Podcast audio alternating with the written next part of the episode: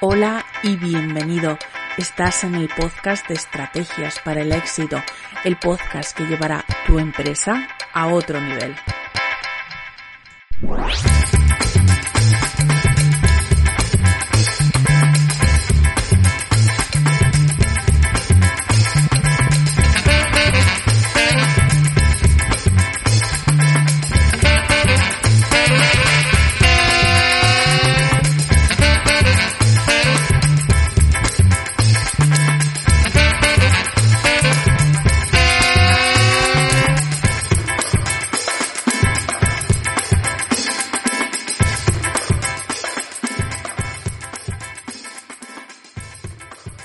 Bienvenido una semana más a este podcast, tu podcast.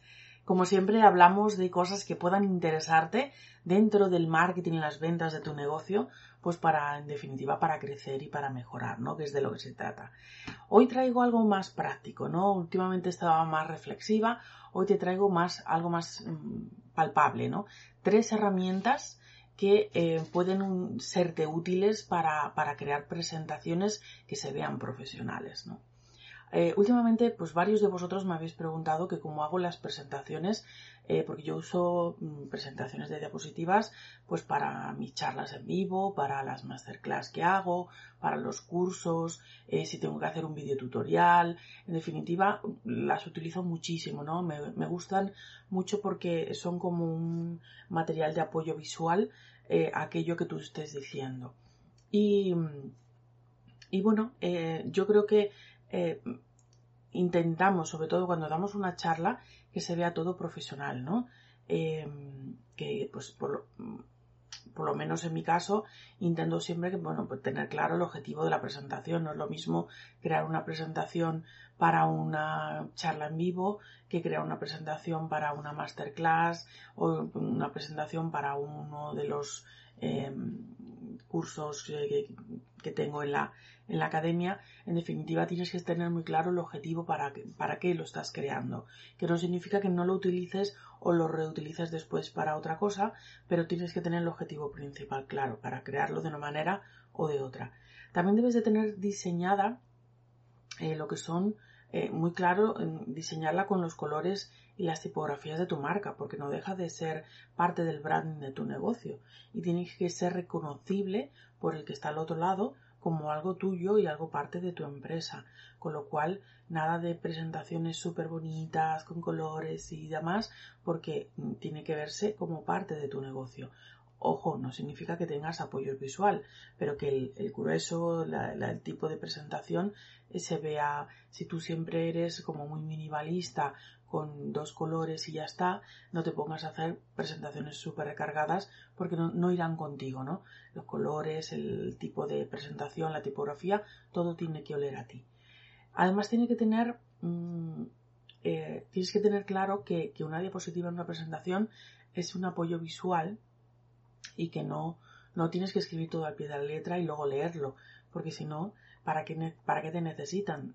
Entrega las diapositivas y ya está, ¿no? Tiene que ser un complemento a lo que estás diciendo o un ejemplo de lo que estás diciendo o un apoyo visual o, ¿por qué no? Yo a mí me gusta, por ejemplo, cuando son presentaciones en vivo, meter de vez en cuando algún GIF para que, bueno, pues hacer alguna pregunta o meter un chascarrillo, algo que digamos que que, rompa un poco con, la seriedad del momento, ¿no? Em, también tiene que, es verdad que tiene que tener una portada llamativa, porque sobre todo cuando te estás presentando y demás, pues tiene que estar muy cuidada, pues como si fuera casi casi una tarjeta de visita.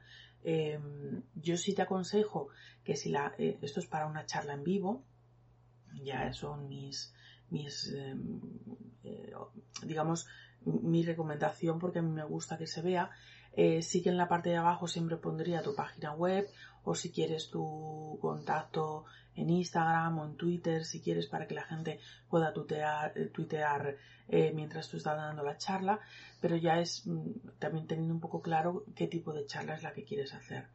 Em, no recargues la diapositiva, de verdad que el, espacio en blanco el espacio sin poner nada también es parte de la composición, ¿no? Menos es más. He visto mm, presentaciones en las que no quedaba ni un huequillo para ver nada, no, de verdad.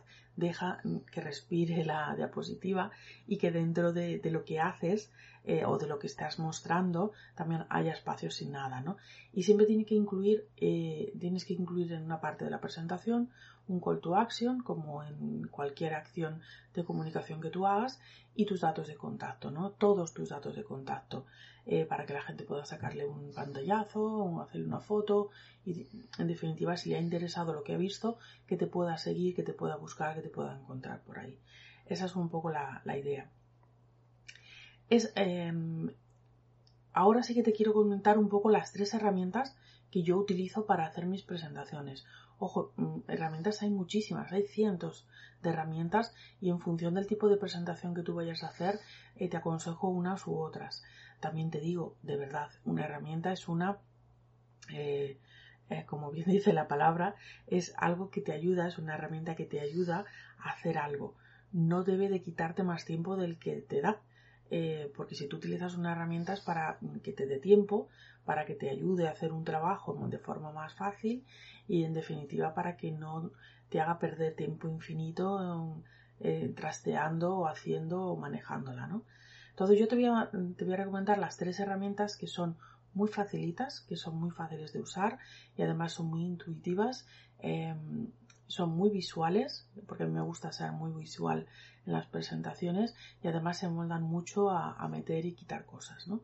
Eh, primero, mm, Canva, que la conocerá seguro, porque eh, hoy en día aquí no conoce Canva si hace comunicación.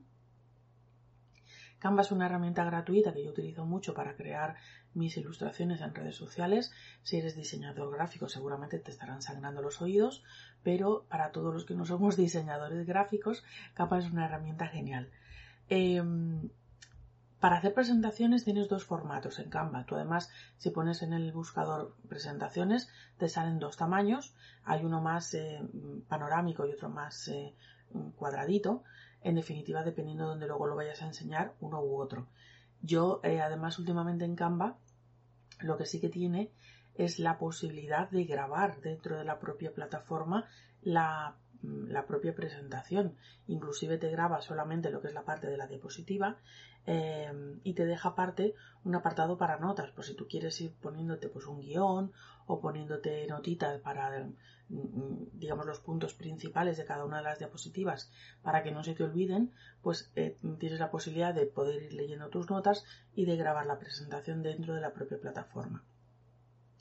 Eh, te puedes, puedes insertar vídeos, imágenes, eh, GIF, eh, todo lo que tú quieras. Las posibilidades son infinitas y además luego puedes animarlo, ¿vale? Dentro de, lo que es Canva. tienes la posibilidad, te, te, lo digo de cara, por ejemplo, si vas a dar una presentación fuera, a descargártelo en PDF, ¿vale? Para que luego simplemente sea mostrar en un ordenador con enchufada una pantalla un PDF que va pasando. Te lo digo para que em, de alguna manera es muy fácil que tú vayas a dar una charla, que sí, que hay mucha herramienta, que está todo muy preparado, pero de repente va y se va el internet. ¿Qué haces? Pues no tienes acceso ni a Canva ni a, ni a, otras, ni a otras herramientas que luego te cuento.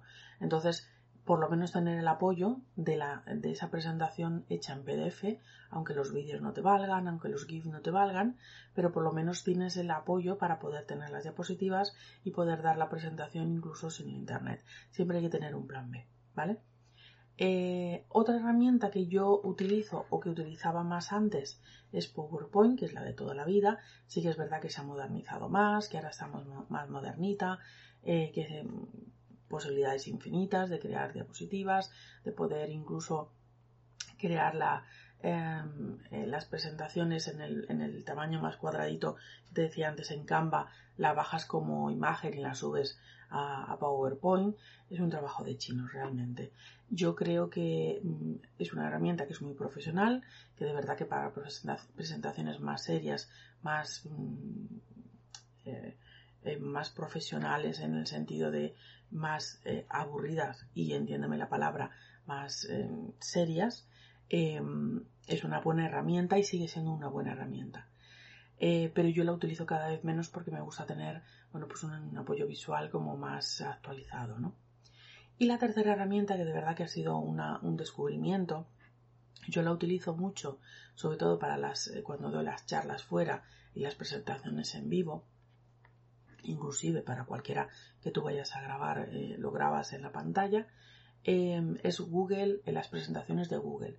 ¿Por qué te digo esto? Porque tú haces una presentación, tienes muchas plantillas, es muy intuitiva, puedes meter igual eh, GIF, imágenes, textos, cualquier tipo de imagen, puedes meter de todo, pero se queda guardada en la nube.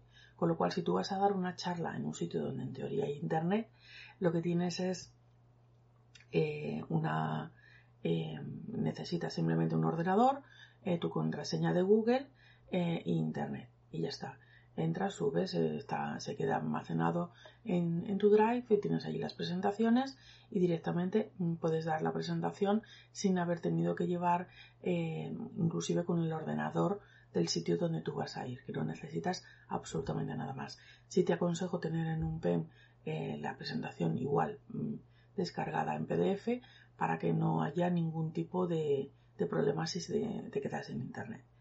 Em, y estas son las tres herramientas que yo utilizo.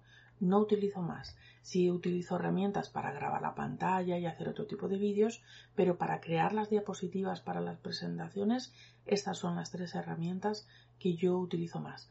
Eh, utilizo mucho Canva si la utilizo desde casa, utilizo eh, presentaciones de Google si mm, la charla que voy a dar es fuera de, mi casa, ¿vale?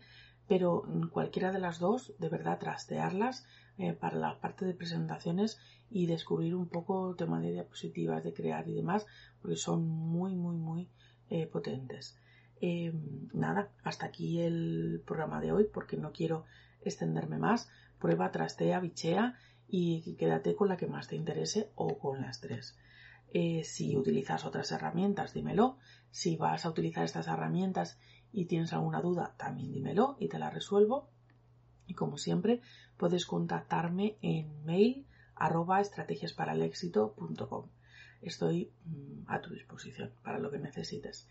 Las 24 horas del día, no. Las 24 horas del día, no. Pero bueno, tú contáctame por email y en cuanto yo pueda te, te respondo. ¿Vale? Estamos en contacto y nos escuchamos la semana que viene. Chao.